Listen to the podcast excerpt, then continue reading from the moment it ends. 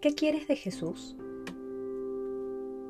Soy Mónica Ibáñez y esto es Palabra Viva. En el nombre del Padre, del Hijo, del Espíritu Santo. Amén. Del Evangelio según San Juan, capítulo 5, versículos del 1 al 16. Después de esto, hubo una fiesta de los judíos, y Jesús subió a Jerusalén. Hay en Jerusalén una piscina probática, que se llama en hebreo Betzatá, que tiene cinco pórticos.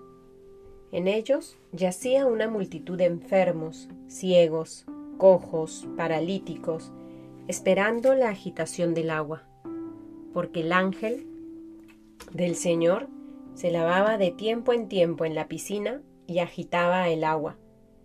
Y el primero que se metía después de la agitación del agua recobraba la salud de cualquier mal que tuviera. Había allí un hombre que llevaba 38 años enfermo. Jesús, viéndole tendido y sabiendo que llevaba ya mucho tiempo, le dice, ¿Quieres recobrar la salud? Le respondió el enfermo. Señor, no tengo a nadie que me meta en la piscina cuando se agita el agua, y mientras yo voy, otro baja antes que yo.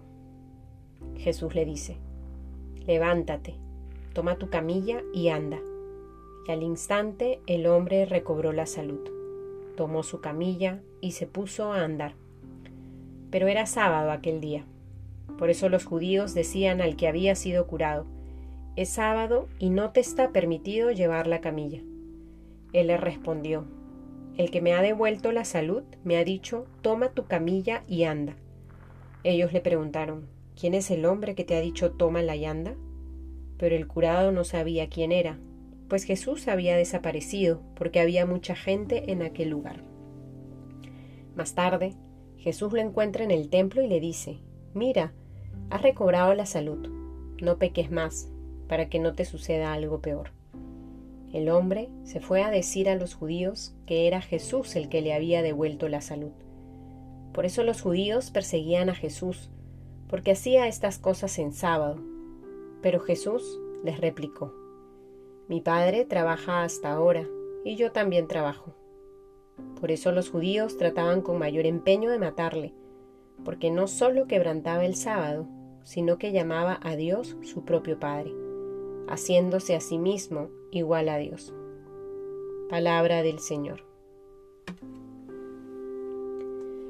Queridos hermanos, el día de hoy, este texto del Evangelio según San Juan nos invita a reverenciarnos ante el respeto que Jesús tiene por nuestra libertad. Sabemos que Dios nos crea por amor, Dios nos crea libres para elegir todos los días de nuestra vida.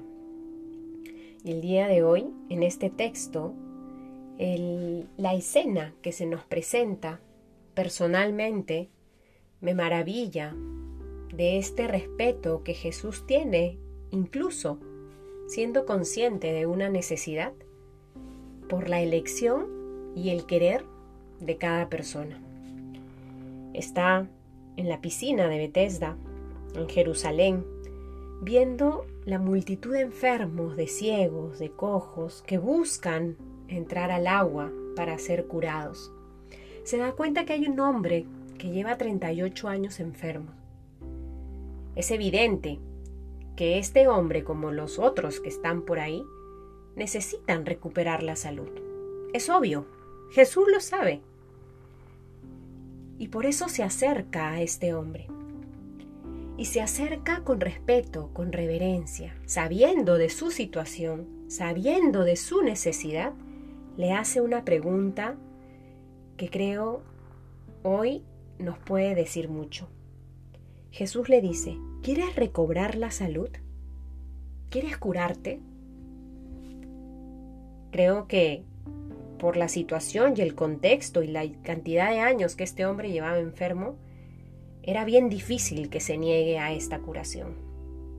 Es más, Jesús pudo haberlo curado sin haberle preguntado.